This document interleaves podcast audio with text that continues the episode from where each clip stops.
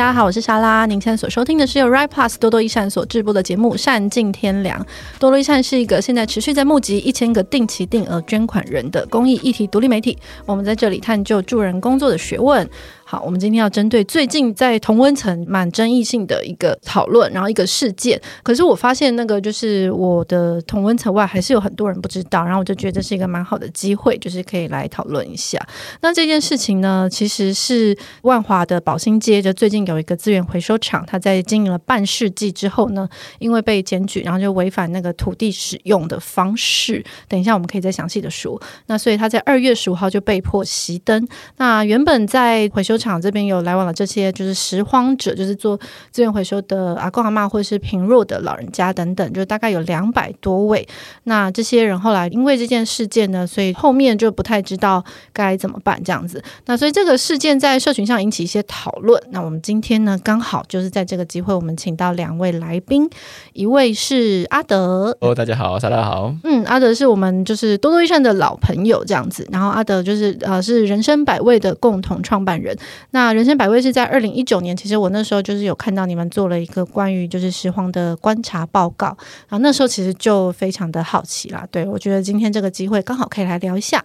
那另外一位也是万华的一个团在地团体，就是五角办的共同创办人，欢迎顺仁。嗨，大家好，我是顺仁。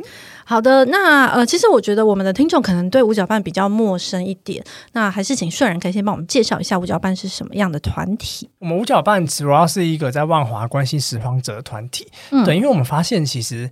在大家在路上多少应该都会看过，有一些就是推着非常重的推车，对，他们的回收物可能高到比人还要高，很多很多的纸箱，对对对，很多的纸箱啊，嗯、很多的保特瓶。但是我们其实整个社会上对这群人是非常不了解的，对，甚至我们在政府的统计数据来讲，完全没有对这群人有相关的资料或相关的数据显示，这样。对，所以我们就是希望可以借由我们的力量，然后让大家更认识这一群最底层的拾荒者。嗯所以你们是一直都在万华多久啦？不久五角半？嗯，五角半成立到现在大概两年多的时间。嗯嗯嗯，其实也是蛮好奇，就是阿德为什么百味当初会想要做这样的观察报告？因为我知道应该是从先有了这个百味的观察，然后后来才会又再跟 FNG 就是其他团体，然后有一些其他的计划，然后就诞生了五角半，是这样吗？对，我觉得它脉络它差不多是这个样。它其实先一开始是先是 FNG 跟 FlyV 来找我们。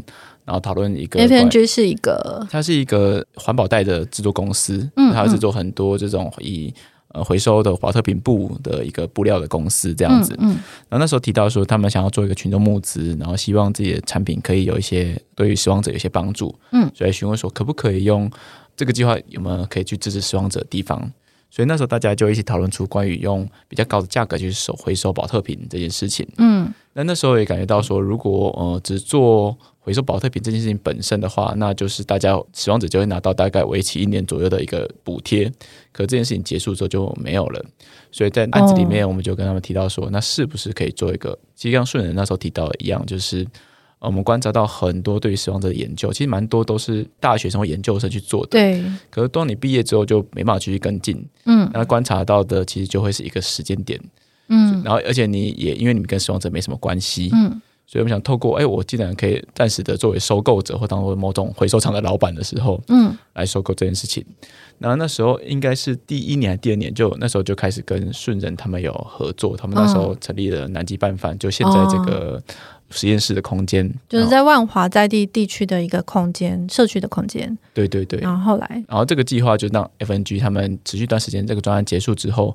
后面也是持绿这个制鞋以再生材料制造鞋子的公司，嗯，我有买过。啊、对对对，是是是，对对，用宝特瓶做成的鞋子啊。对对，他用很多很多废料，对对对对，然后去制作这种鞋子。那那个时候就是呃，他现在找我们做第一次合作，然后这个合作到就一段时间之后，然后刚好在疫情当下，然后那时候持绿他们就想说啊，因为他们原本有些计划，因为疫情的关系暂停，所以他们有一些资金想要做一些跟这个议题有关的事情。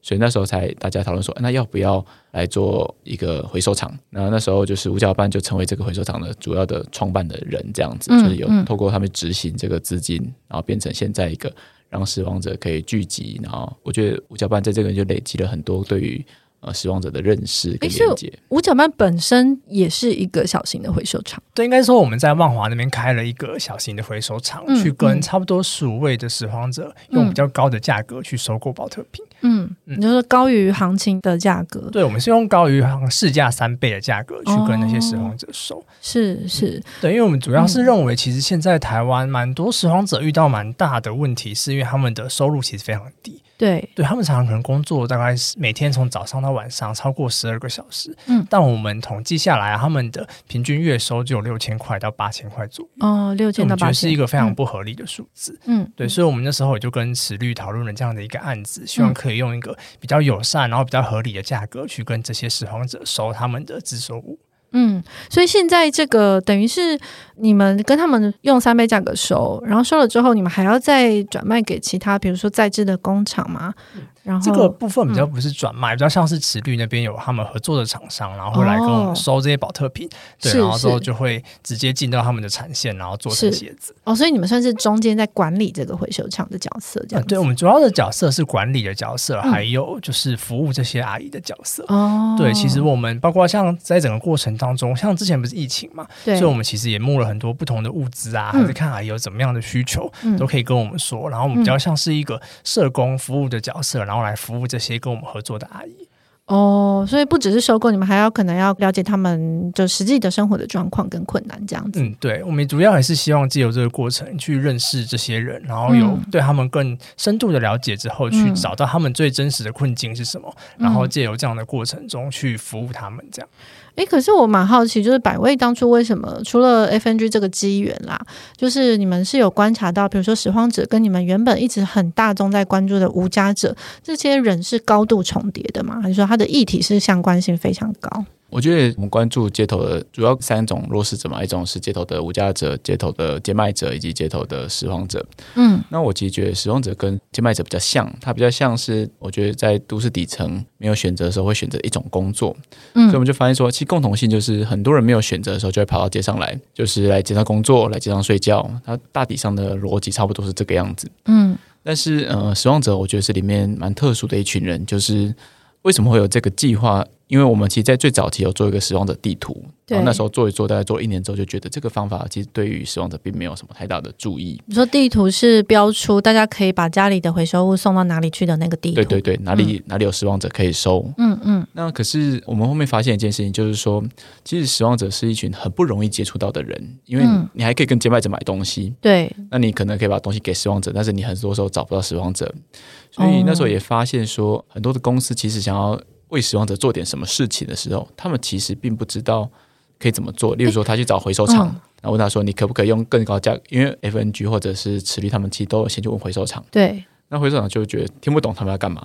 哦，就是说，嗯，怎么会？怎么会有人要用更高价要跟他们买？对对对，然后他们就一个听不懂，然后他们也觉得很奇怪，所以他们然后觉得这也是蝇头小利，因为他们也不会因为这样能赚钱，所以很多人就是没有接。所以那时候才发现说，其实我们跟拾荒者其实并没有太多的连接跟认识。可是你们地图标出来之后，比如说我拿东西过去，那边是通常不会有人，是不是？就是这样会找不到人。对，因为其地图你就只能标定点嘛。可拾荒者其实是一条路线，再加上他每天的身、哦、他的身身体状态都不太一样，他有时候休息，有时候开工，所以他没有办法，比如说放在那边，然后之后让他去拿，就是他不是一个这样的地方。对，他就会变成一种垃圾堆积这样子的，哦、就会变结局，就是垃圾落地，糟糕。对对，让使用者更加。的被人讨厌这样子，嗯嗯嗯嗯对对。然后，所以那时候我觉得，我们那时候会参与这个五教班的这个计划，其实也是因为，呃，我觉得它非常符合我们的对于贫穷的这个理论的第一件事情，就是你要去改变或协助某一个族群脱离困境，嗯，第一件事情就需要先建立连接跟了解他们的处境，这样子。是，可是这个是百位在最开始，比如说你们在街头观察的时候就发现到的这一群人，一开始设定的。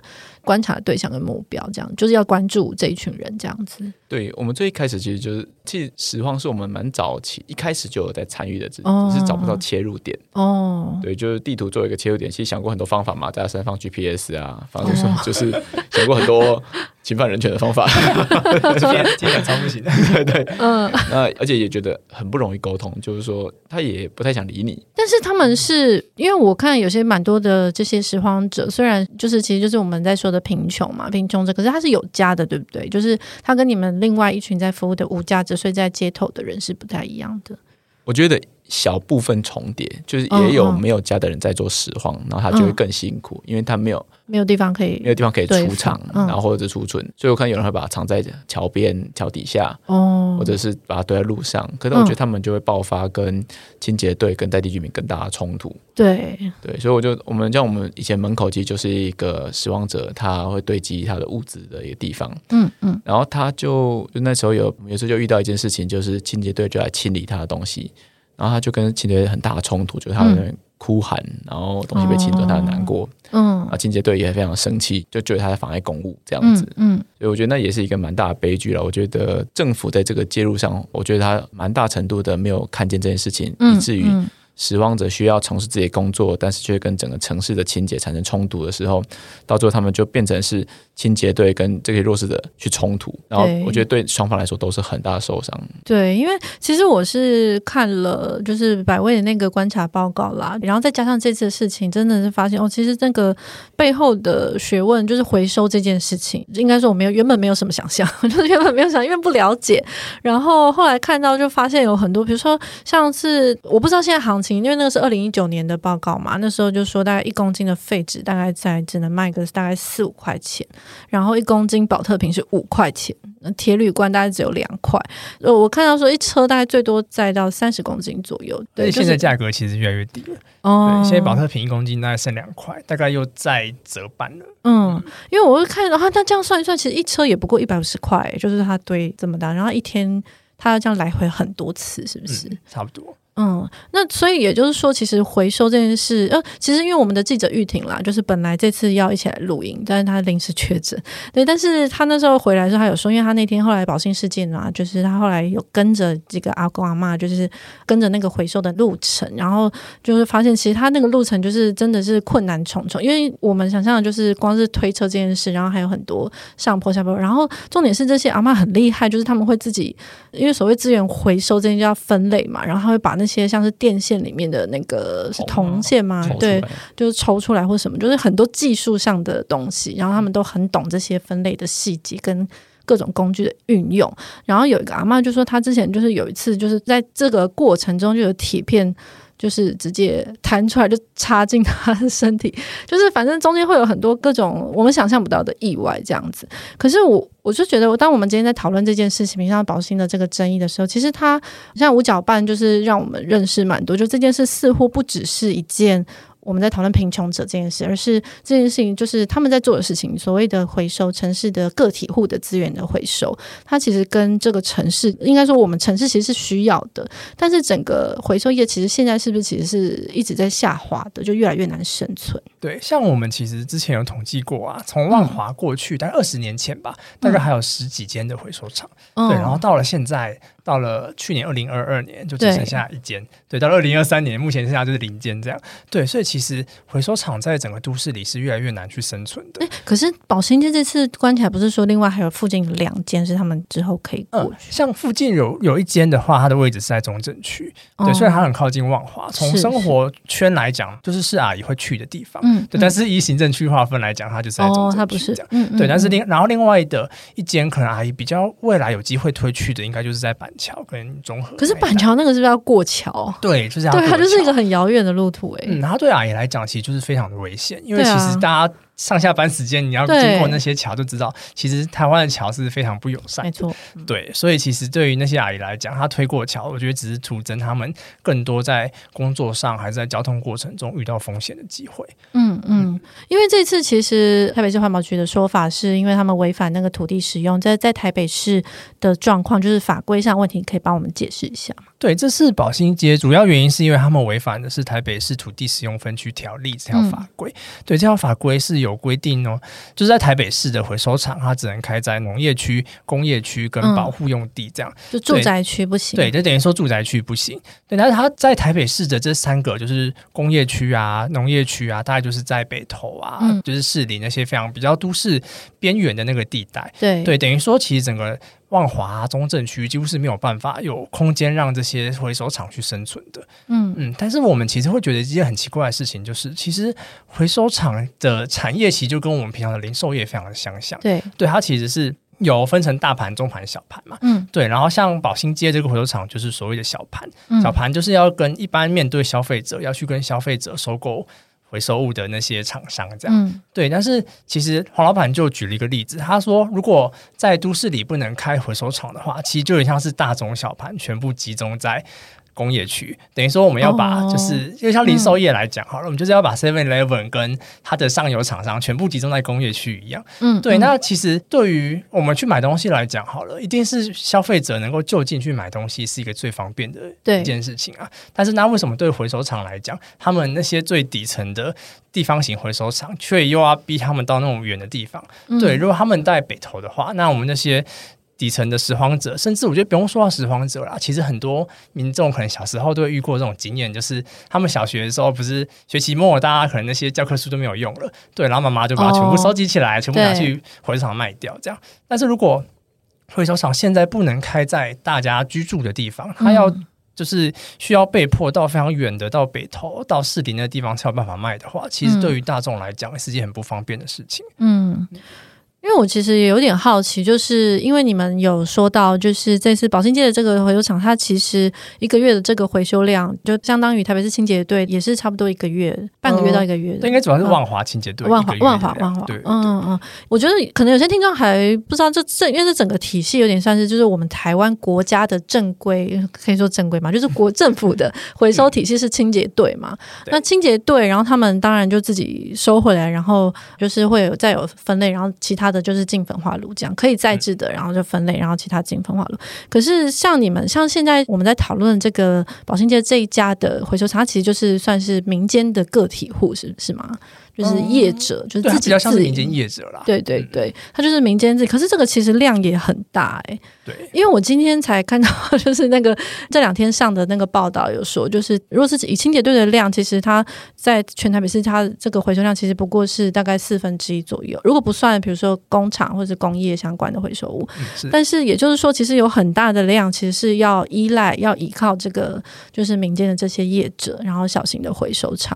所以我们今天如果就是就就算我们不要，我相信很多人可能没有办法体会，就是所谓贫穷者或者是怎么样他们的生活。但是如果光就城市共生这件事情来看，其实他就是这些个体户，然后其实是非常需要的吧。对，就尤其是像台北市最近一直在谈，就是净零排放嘛。嗯嗯、对，然后净零排放里面有一个部分是希望台湾在二零五零年的时候会达到零废弃的这件事情。嗯，对，要达到零废弃，当然就是除了我们平常减少使用一次性的餐具啊之类的之外，其实我们还是希望可以把我们生产出来的东西都可以达到全回收的这件事情。对，对，等于说我们制造出一样东西呢，我们得先去知道它后端的来源，嗯、然后后端要怎么去处理，然后尽量用回收的方式把它处理掉。嗯、对，所以等于说我们在谈整个净零排放啊，还有零废弃的政策的时候，其实这些底层的拾荒者其实非常重要的。嗯、他们平常就是帮我们处理了非常大量的在都市里面产生出来的回收物。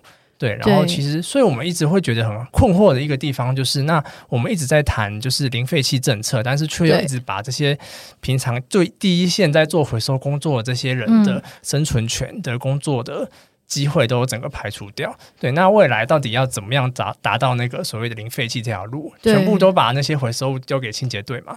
但清洁队也不一定有这么多。对啊，其实很好奇，他们真的吃得下这些量吗？嗯，那另外一个是，其实你刚刚你们刚刚讲到，就是在住宅区不能设回收场这件事，其实它其实只有台北市讲嘛，就在你们之前的研究是，其实六都只有台北市。是这样子，是不是？对，目前六都里面有做都市计划相关法律的话，嗯、目前只有台北市是禁止有这种规定，对，禁止设在住宅区的。嗯、像高雄呢，他们的做法比较像是他们。他们有写到住宅区不能设就是回收相关的工厂，但是他们可以开放一些资收站，就是收资源回收物的那些小型的厂商，可以在都市里面做营业，这样。嗯，对。然后他们的做法是，他们有另一条就是辅导相关的办法来辅导这些业者，可以达到比较卫生啊、比较安全、比较干净，就要减少他们跟邻里之间的冲突。嗯嗯，对。所以我觉得这样子算是对我们来说是一个比较积极性的做法啦，就是能够辅导这些厂商，然后让他们可以跟邻里之间可以更和平的相处，然后不会影响到附近的居民。对，但是又可以合法的让那些业者有办法生存。诶，不过就是也是因为讲到就是所谓环境卫生这件事情啊，我不知道就是像阿德你们应该有处理或者是听到看到很多这些事情。就是我觉得我们常常在做万华的主题的时候，就是大家在外围应该说就是如果你不是万华在地人，然后我们在讨论这些都可以，就是好像可以比较冷静的去讨论这件事。可是不管是之前疫情的时候啦，其实我记得是前两年万华的疫情很严重，我们其实也会发现就是啊，那住在万华。当地人他真的是他会有很多情绪，然后那些情绪就来自于他们每天真实生活的一些冲突。那这些冲突好像有时候就想说，哎，那其实好像不是，就我们没有住在当地，我们好像没有办法说得这么轻松，因为对他们来说，好像真的会有一些难以面对的事情。那所以我相信，在回收厂，就关于他的卫生，或者是他清洁，或者他不管他跟周边人邻里的相处，这这件事情上，好像也是会还是会有一些冲突存在的。可是我不确定你们是怎么去看这样的事情。我其实觉得这这是一个我们这这几年在关注都市贫穷议题，我觉得已经是非常清楚定义的问题。我觉得它本质上它就是一个社会排除的议题。嗯，就是说贫困的人在这个都市里面，因为选择的缺少。所以很多时候，他必须做出一些别人难以理解的选择，像是你没有地方可以好好的储存你的东西，你就可能储存在家里面。对，或你没有时间可以好好收，它可能就发生臭味，或变成一个变得不好看。嗯，那就跟无家者在街上一样，就是说，当他没有可以好好洗澡的地方，他就会发出味道，对，然后影响别人。嗯，那其实我觉得面对这件事情，当我觉得社会在没有什么选择或资源情况下，他第一个反应就会是说，那不要出现在这个地方。然后，因为他受到很多影响嘛，所以我觉得这些影响是真实的。然后他们不舒服也是真实的。我觉得这些事情都没办法，也不需要否认。嗯，但我觉得，其实在这几年也看到一个具体的双赢的方式。它不需要是，我觉得它结果大多就是看谁力量大嘛。就到底是居民要忍受，嗯、还是无家者，就是还是弱势者被驱离？对。所以我觉得慢慢我看到一种社会兼容性的做法，也就是说，当提供一个新的资源或新的可能，去协助双方找到一个更好的方案，因为。问题的本质就是资源的缺少，也就是说，我们可以看到一些国家，其实像之前我们有参加那个国际的拾荒者联盟，嗯，你看到一些在拾荒者国际拾荒者联盟，对对对，它以印度啊、菲律宾啊、哦、巴西啊，嗯，其实台湾就是一个资源回收体系非常强的国家，就是我们垃圾车非常强，嗯、那个国家没有垃圾车。那所以在那个地方没有垃圾车，所以他们的垃圾清运系统很多是民营的。嗯嗯嗯。那民营里面就伴随着很多弱势者，就是很多拾荒者，就是说我顺便来捡收垃圾，顺便捡回收。嗯。那而且还蛮多以女性为主。哦。对，像是印度那时候就听到说很多女性从事拾荒业。嗯。然后透过这个方式，她可以脱离家庭的经济控制。嗯嗯。对，反而成为一种女性自主的一种方式。对。那那我觉得在台湾就是因为呃政府体系很强。对，所以其实民间就会比较弱。对，但是他这件事情就是为什么他不能协助民营业者，就是去减少那个外部环境的影响呢？其实居民真的在意的事情是不能在这里做回收吗？就好像居民真的在意是没有街友吗？其实不是的。嗯，他在意的其实是那个外部的影响，街有危险啊，哦，街有或者是一些想象中的恐惧。对对对，那。这其实街友真的危险吗？如果很多无家者他受到善待，现在、嗯、我觉得讲讲个最具体的，大家觉得街友很危险。可是，在疫情的时候，嗯、其实很多都市里面本来有地方住，但是他们因为疫情而受到冲击的人，他们跑到街上流浪，掉到街上。嗯、对，那时候反而是在台北车站，很多街友就会帮助他们。嗯嗯嗯，就是说啊，告诉你说啊，不要紧张啊，晚上这里有口罩啊，你们可以找谁帮忙啊。嗯，嗯所以其实我觉得。无家者在对社区治安来说，它到底是一种危险，还是它是一种帮助？完全端看社会如何对待他们，有很大很大的关系。对，所以我觉得，同样的，拾荒者到底是社会的一种问题，还是它其实社会整个，例如说，我们迈向一个绿色都市的一个必要的嗯助力或者是合作伙伴，嗯，其实你帮助他或支持他，他可能就会成为合作伙伴，嗯，当你忽略他甚至排斥他，他就会很有可能就成为社会问题。是，其实大家应该反对的，我不知道，可能大部分反对并不是这个这些人本身，而是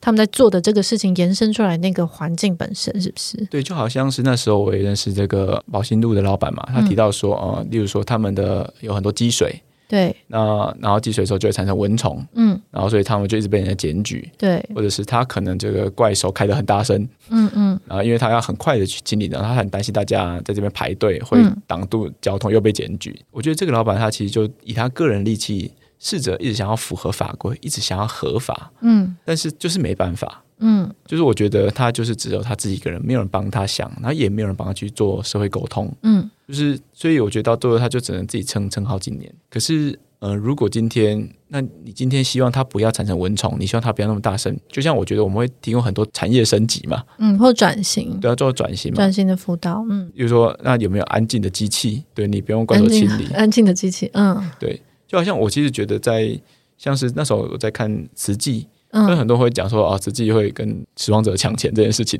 哦，因为他们很多环保站是不是？很多环保站，对，我看到这些的环保站。我那时候就是有去慈济参访，在中和的一个环保站，嗯嗯，我觉得环保站非常的干净的，嗯，我进去非常的安静，对，也没有味道，对。然后我看五十几个老人家 在在里面，就是把东西分开，而且我自己观察，我自己有经验，我觉得我判断大概有十几位应该是经济弱势者，嗯嗯。那我就问他们说，他们在这边有钱吗？为什么来这边做？嗯、他们就说哦，没有，他们就是职工，全部都是职工。嗯，可是，例如说有些弱势的话，他们会介绍给社工，或中午大家可以一起吃饭。嗯，那我可以感觉到大家做的很开心。是，所以我觉得，而且瓷器的这个回收体系就是超级无敌强诶，然后他们能够再制出来的产品，就非常多样。对，而且就是一个回收物的精度如果提高，它的利润也会增加好几倍。嗯，就像说，他们就那时候跟我讲说，他们的纸。嗯，在他们的整理之下，他们可以把纸分成十二类，哦、就是他说有分完之后，哦、这个利润会差到四倍。哦，真的哦，对。对，因为其实我们大家想象，其实纸类的分类有时候也，因为像比如说我们想象的那个便当盒，因为它里面有不是有那个涂层，对，对对，它其实也是不能直接回收的，对对对，但我们通常会一般人会直接把它丢进那个纸类回收里面，其实那根本没有办法混在一起，对对对，所以我觉得里面其实有很多。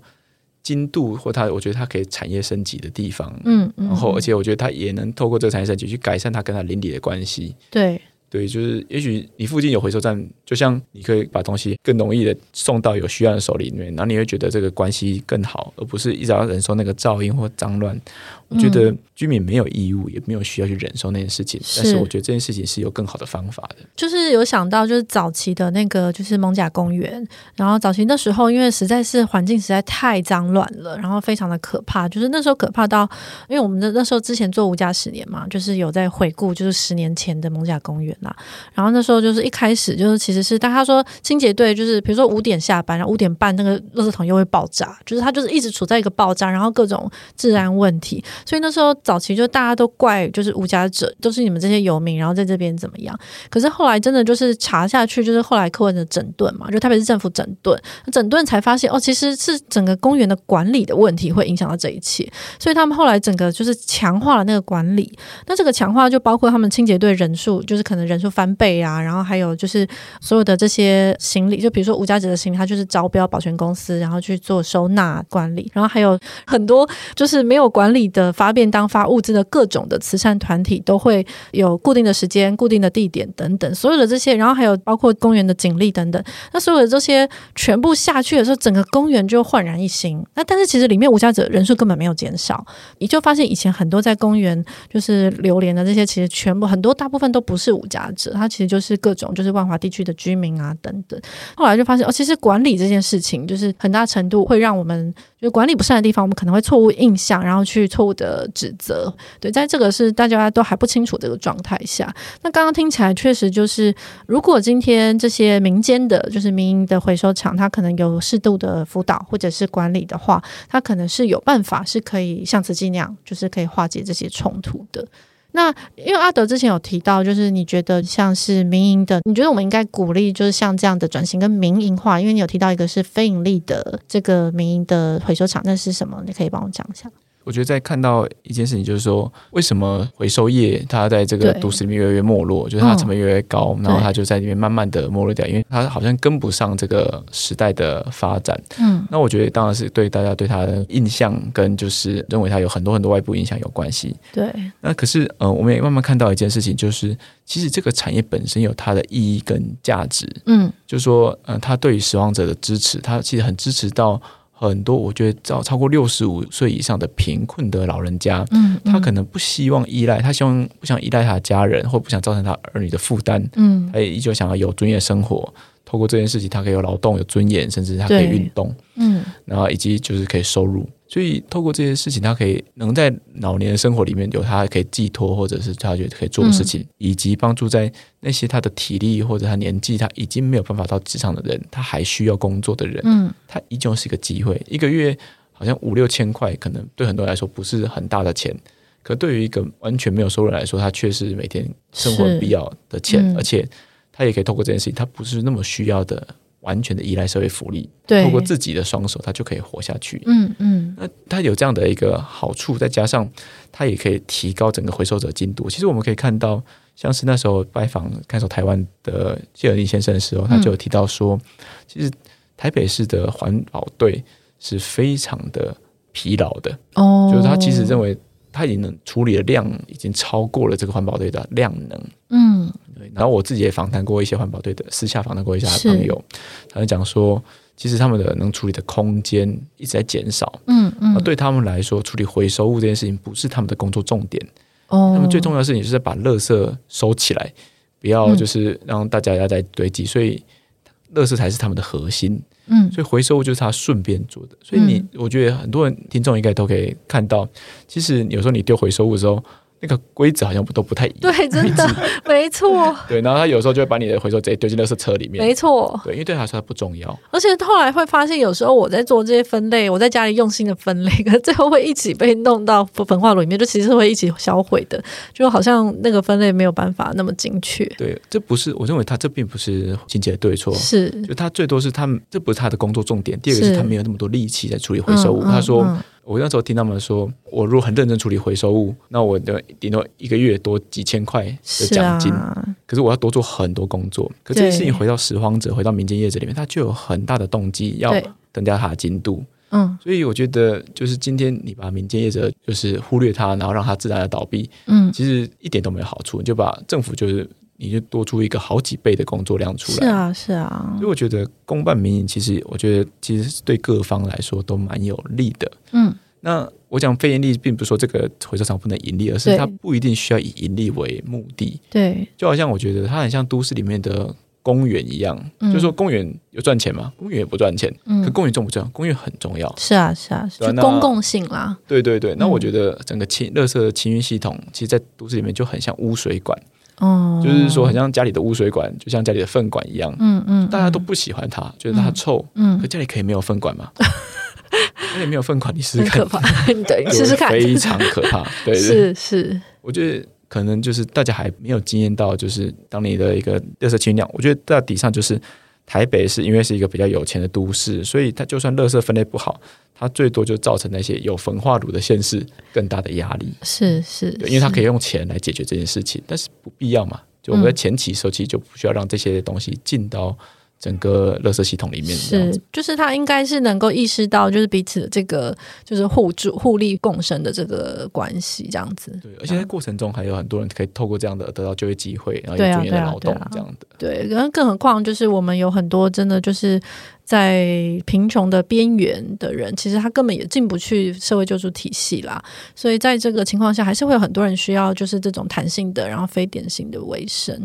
因为我讲到这个，就是刚刚跟在节目前的跟选人刚好有聊到，就是其实环保局过去其实是有一个类似这种所谓的福利关怀方案嘛，就有点像是你们有有在倡议，就是清洁队跟这些民间的个体户，然后收购这些回收物这样子。对，可是好像其实成效不是很好，对不对？对，就是这个计划叫做“知收关怀计划”啦。嗯，嗯，对，就是其实，诶，应该说环保署那边也有认知到，其实现在回收价格一直越来越低的这件事情。对、嗯、对，所以他们就开了这样的一个计划，希望用社会福利的方式式，然后来补助一些他们。就是合作的拾荒者，然后让那些拾荒者可以用比较高的价格去贩卖他们的回收物。嗯，对啊，所以他们等于说，其实又是增加了很多清洁队的工作啦。对，等于说清洁队他们就是要去跟那些他们合作的拾荒者去收这些资收物，然后用大概市价两到三倍的价格去跟他们收这些资收物。这样，对。但是这个计划我们看下来会有几个比较大的问题啊。第一个主要是因为他们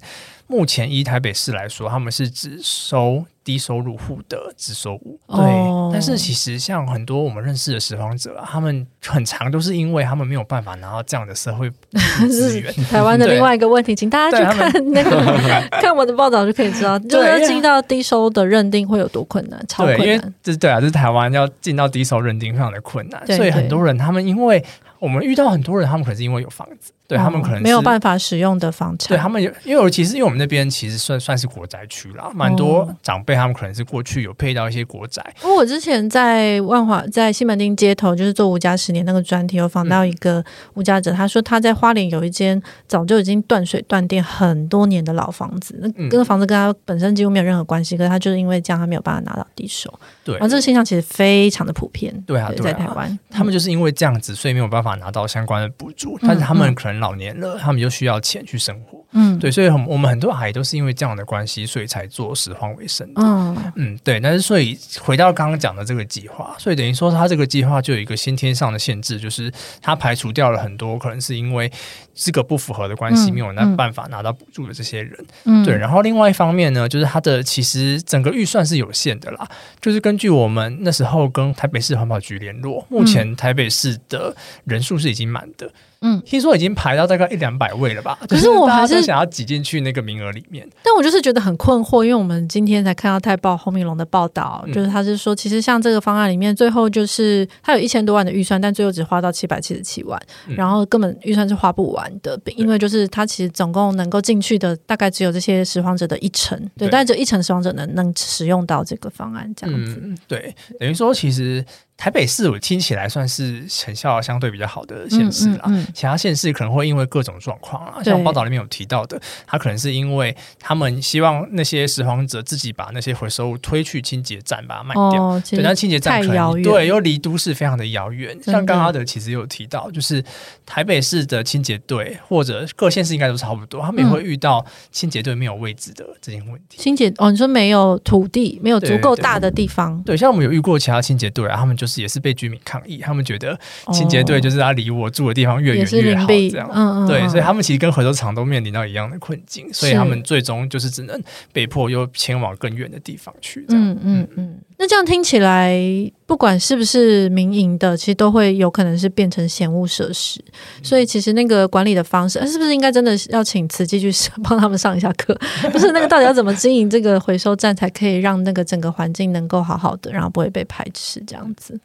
但是其实我自己觉得啊，就是对五角办来讲，还是会回归到一个大众教育的部分啦。嗯嗯、对，因为其实资收物啊会脏啊会臭啊，有一大部分也是来自于大众其实并没有好好做清洁跟整理的动作。是是对，我们常常可能吃完的便当盒，我们就觉得、哦、哎，可能有些人还会就直接冲一冲，有些人可能冲都不冲就直接丢掉。对，其实是需要先冲一下才会再丢。其实如果你不去做处理的话，嗯、那些资收物就是一定会脏，一定会臭啊。嗯嗯。对，所以这件事情其实我觉得它最终就变成了清洁队跟那些回收者的原罪，他们就会变成说，他们其实收到这些东西，其实不是他们用的，不是他们制造出来的东西。是，但是最终那些臭跟脏的恶名会回到他们身上。嗯，但是我也觉得，其实这个地方，我不相信在以现代的科技，嗯、就是我要让一件事情不臭有这么难。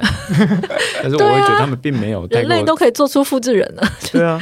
就我最多就是我觉得这个时代他就是不是很重视这件事情，他们也不认为，是是就是他们现在收回收的方式跟三十年前可能没有太大的区别。是，对我觉得很多东机器，它那个子母车的设计，然后甚至排气，嗯、你很多地方都可以有很多油烟什么的，都可以做很好的处理。嗯嗯、对，可它其实并没有，因为它没有什么利润，也没有动力，也没有动力做这件事，做这件事情。所以我觉得，我就不信开几场研讨会没办法解决这个问题。对，一定有人可以解决，只是没有人做或注意到可以这样做。或者是我觉得有一种，就是当我们今天在讨论这些贫困的，就是很需要做拾荒的这些资源回收的贫弱老人家，这些弱势群体。但政府常常会觉得哦，这个是就是社会局的事情。然后当然我们今天在讨论就是资源回收这件事，它对环境的共生，它又变成一件环保局的事。可环保局可不见得会有这个就是关于社会付出的成本，然后还有就是社会照顾的这些意识。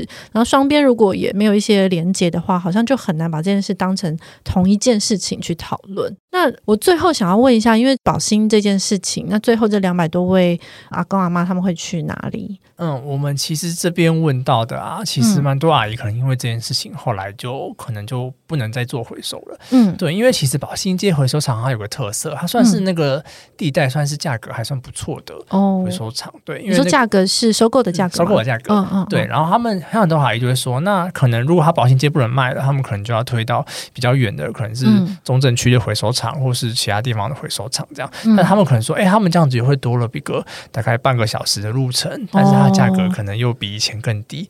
对，对那些海来讲，他们可能会觉得这样子就是不符合他们自己的效益，这样。对，然后很多阿姨他们可能会觉得过桥，像刚刚提到的过桥其实蛮危险的。而且刚刚说那半小时真的不是我们一般人走路的那样的半小时，它是你要推着很重的推车，然后还有很多上下坡等坑洞等等那样的半小时。嗯，对，很多阿姨他们推车一台车大概都是二十公斤起跳。对，他们就是可能体力又不好，六七十岁的阿妈，然后推着这样子二三十公斤的资收物在路上，其实是一件很危险的事情。嗯嗯，嗯。所以目前看得到的只有这样的解放，或者是就是可能要等待台北市环保局回应之类的。嗯、我其实觉得就是呃，要说一开始莎拉听到莎拉讲到嘛，关于后缀这件事，我觉得这件事情其实非常关键。嗯，我觉得很多时候就是大概两个月之后，我们想要知道他们的生活，对对对，对后追。等到这些拾荒者，他们会因为这个，他们不做这个工作，他从此在家里睡觉，在天下太平，没有任何事情吗？嗯、不可能。对、就是，我认为应该不会。嗯、对啊。对，我觉得很多时候就是大家并不了解这个社会排除发生之后，对影响影响其实是更大的。对对，那一个人为什么要顶着大太阳，然后顶着这些危险，嗯，二十公斤的人？做这个真的身体有比较健康吗？嗯，我那时候认认识一些拾荒者，我听他们这样讲，有时候我觉得他也是只是希望我不要觉得他很可怜，是是，对，所以我就觉得呃，其实这些后面的影响，其实他是很需要被看见的。这样子。嗯，其实我刚刚是蛮好奇，就是宝兴街的这个回收厂的接下来的去向。可是我另外也想要问一个比较大的问题，就是那就是这些拾荒者通常就是到后来的去向会是什么？因为我自己平常看到他们就。会觉得天哪，就是这么重的推车，你可以推到几岁？然后你可以推到什么时候？那有一天真的体力不行的时候，他们通常会落入什么样的处境？或者是说，你们在比如说像百位在看到街头的无家者，是不是有些人他过去就是在做拾荒这件事情？其实我知道有一些人，他们最后就像我们在门口做那位回收拾荒者阿嬷，嗯，然后最后他好像就是车祸过世。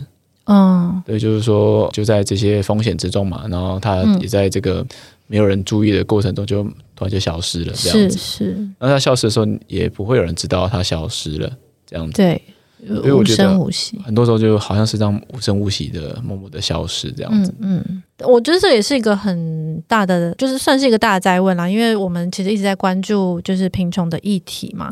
那其实这一次看到，我我觉得比较印象深刻的是看到就是宝兴事件下面的很多的留言，对，那我就觉得哦，其实大家对于贫穷的想象跟就是我们到底什么时候要思考所谓的社会照顾，什么时候要思考一个城市的共生，那到底我们所谓的社会排除是什么？我觉得这里面还有很多就是值得讨论的东西。但现阶段我们也许就从这样一个一个具体的事件开始去关心，比如说，也许大家可以锁定多多益善，就是我们之后也会持续就是走关心这件事情，以及就是更多关于贫穷的讨论。那今天就谢谢两位，就是希望这件事情最后还是有好的发展。谢谢谢谢阿德，谢谢孙仁，我们下礼拜二见，拜拜，拜拜。